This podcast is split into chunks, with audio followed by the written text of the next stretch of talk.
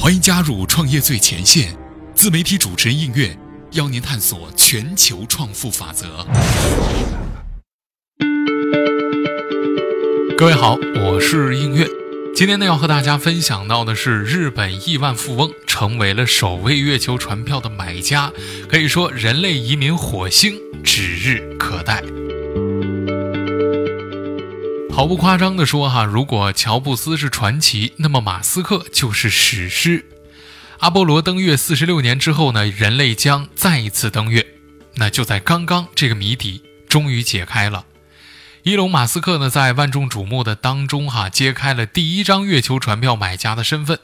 日本排名第十四位，净资产三十六亿美元，四十二岁的亿万富豪前泽有作买下了 BFR 火箭的所有座位。相比起发布会现场马斯克的侃侃而谈，首位月球船票买家的前泽有作呢，则显得有些拘谨了。摇滚歌手酷爱收藏，创办电商网站。斜杠青年的前泽有作表示：“这次旅行呢，对我而言非常的有意义。我自小就对月球充满着向往，就像如果安迪沃霍尔或者毕加索去过月球的话呢，他们所做出来的东西就会更不一样了。那此次呢，他更会携带收藏的名画一起绕月飞行，其中呢就有包括毕加索等人的画作出现。”同时，根据日本媒体报道，前泽有作手中的公司股票分红呢，每年可以达到三十五亿日元，约合人民币二点一亿元人民币。但是他觉得哈，这些钱呢都不够他花。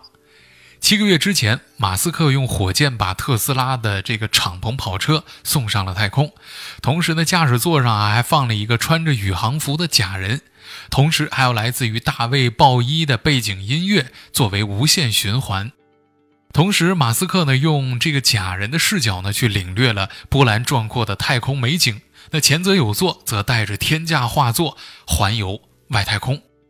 此次，前泽有作呢将乘坐 BFR 超级火箭完成七天的环月旅行，而且呢前泽有作已经支付了这次旅行的所有费用，但是呢拒绝透露具体的数字到底是多少。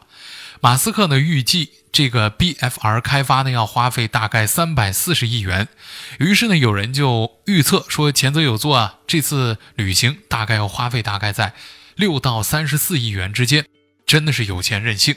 但是呢安全性是一个很大的问题，要知道啊这专业的宇航员的前往太空探索的途中呢死亡率都是非常高的。那对此马斯克摊手说第一次呢当然会非常非常的危险。那或许哈就是有去无回。如果你准备好赴死，那你就是该去的人。也就是说，虽然双方呢已经达成协议，那也就是意味着月球呢在时隔四十六年之后，即将迎来第一位真正意义上的普通游客前则有座。如果这次登月成功的话呢，将是四十六年之后普通人而非宇航员首次重返太空，必将会被载入史册的。而且呢，就在这一次，将比人类以前任何时候都要探索的更远、更快。那么我们说到这儿呢，肯定有朋友要问了：说这个 BFR 真的能够承载普通人环游月球，甚至探索宇宙的梦想吗？前泽有作的这个绕月飞行任务将是由 BFR 搭载 BFS 飞船完成。二零一六年国际宇航大会上的马斯克提出的星际运输系统，二零一七年国际宇航大会上的 ITS 各项参数呢较大幅度的下调之后，这个方案呢改了名称，叫做 BFR。同时呢，马斯克现场详细的介绍了这个 BFR 的整个结构。它的总长度呢，大概是一百一十八米，同时呢，将分为两部分，装有七个猛禽的发动机，能够循环的使用，将超过一百吨重的货物呢送抵到低地球的轨道。同时，BFR 火箭呢将 BFS 飞船送出月球之后完成分离，然后 BFS 飞船呢先绕地飞行，再飞往月球完成绕月飞行，最后呢返回到地球的着陆点应该是在加州。如果第一次旅行顺利进行的话呢，马斯克将会很快安排第二次、第三次，直到将星际旅行变为常态。普通人呢都能够付费，能够实现太空探索的梦想。早在二零一七年的一月份，马斯克呢就宣布要在二零一八年启动载人登月计划。那此后的几次演讲当中呢，他更加表示说，SpaceX 会在月球建设基地。而且呢，亚马逊的创始人杰夫·贝索斯呢，每年输血大概十亿美元的太空冒险公司蓝色起源，那么他们呢，也在积极的推进蓝月亮计划当中。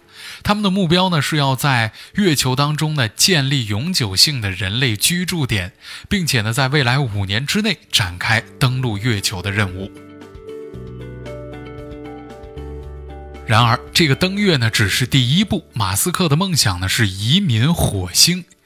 二零一七年十二月初呢，一个巨大的白色帐篷出现在了美国洛杉矶港，在这里呢，SpaceX 的工程师们呢正在建造那艘名为 BFR 的星际殖民飞船。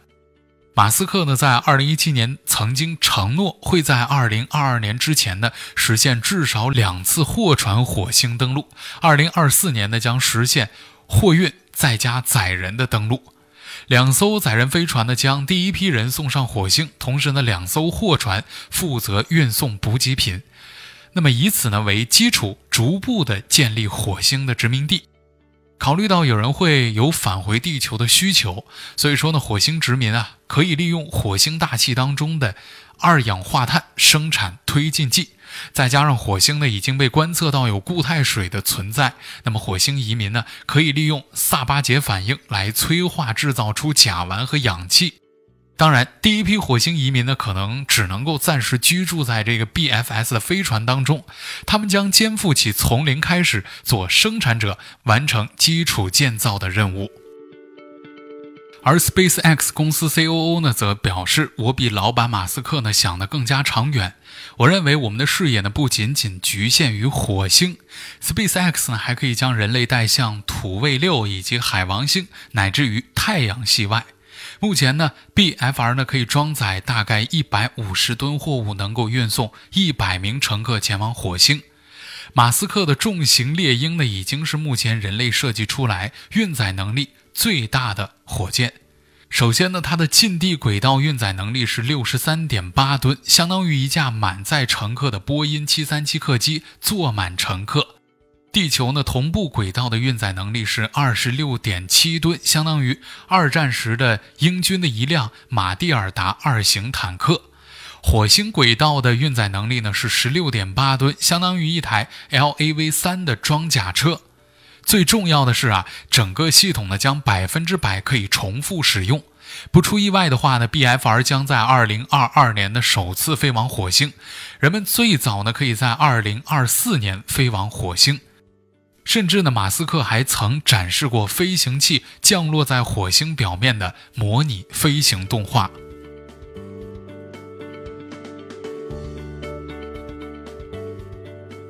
七个月之前呢，在半个地球的睡梦当中，全球航天爱好者通过荧幕呢，共同见证了他捅破人类历史的天。SpaceX 和他背后的男人马斯克，凭借着一己之力，让人类移民火星的梦想又跨进了一大步。他一个人战胜了所有的国家，这样的壮举振奋了整个世界。马斯克之前的人们认为啊，只有国家才能够发射火箭，私人企业是不可能做到的。但是马斯克偏偏不信邪。零二年的时候呢，马斯克创立了 SpaceX，当时呢有人说啊他是投机骗钱的。零六年到零八年，猎鹰一号连炸三次，当时呢有人说啊，私人航天肯定是成不了的。一零年的时候呢，推出了猎鹰九号，当时呢有人说这完全是不可行的呀。一二年到一四年的时候呢，试验的火箭，当时有人就说哈，不用这个降落伞。是异想天开的。一五年的时候，回收失败两次，爆炸一次。当时呢，有人说这是得不偿失的。一六年的时候，海上回收继续失败两次。当时呢，有人就说哈，就算是落到路上，可能也是没有什么意义的。一六年中的时候，猎鹰九号海上回收受损。当时呢，有人说这次回收拆解大修成本是不堪设想的。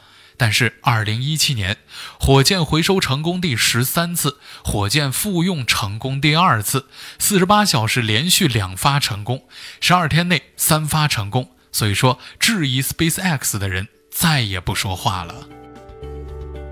所以说，先驱者呢，从来都是孤独的。今天，马斯克不仅成功的发射了火箭，而且重型猎鹰率先实现了火箭的回收技术，把火箭的单次发射成本从六千万美元降低至十分之一，让人类移民火星的梦想越来越近。当年，盖茨把人类带入数字时代。佩奇用谷歌改变人类的信息获取方式，扎克伯格呢用 Facebook 改变人类的社交方式，乔布斯重新定义了手机，而马斯克或将改变人类生存的星球。在世界企业都在纸迷金醉于。金融投机营造的各种泡沫中来炒概念的时候呢，先有企业家能够像马斯克这样哈，押上全部身家为人类事业荣辱与共。今天，马斯克呢在全球备受推崇的不是因为他的财富，而是在于他的精神，那种熠熠生辉的人格光辉。回望整个人类近代史，正是这种探索精神推进了人类文明的进程。移民火星这个目标呢，听上去既遥遥无期又难以实现。但如果你了解了它，就应该对它所有的天马行空的想法会抱有一种期待。其实呢，毫不夸张地说哈，如果乔布斯是传奇的话，那马斯克就是史诗。总的来说，我们相信未来的 BFR 最终能够带领人类去建立第二个家园。好了，以上呢就是今天创业最前线的全部节目，感谢您的收听，我是映月，我们下期节目再会。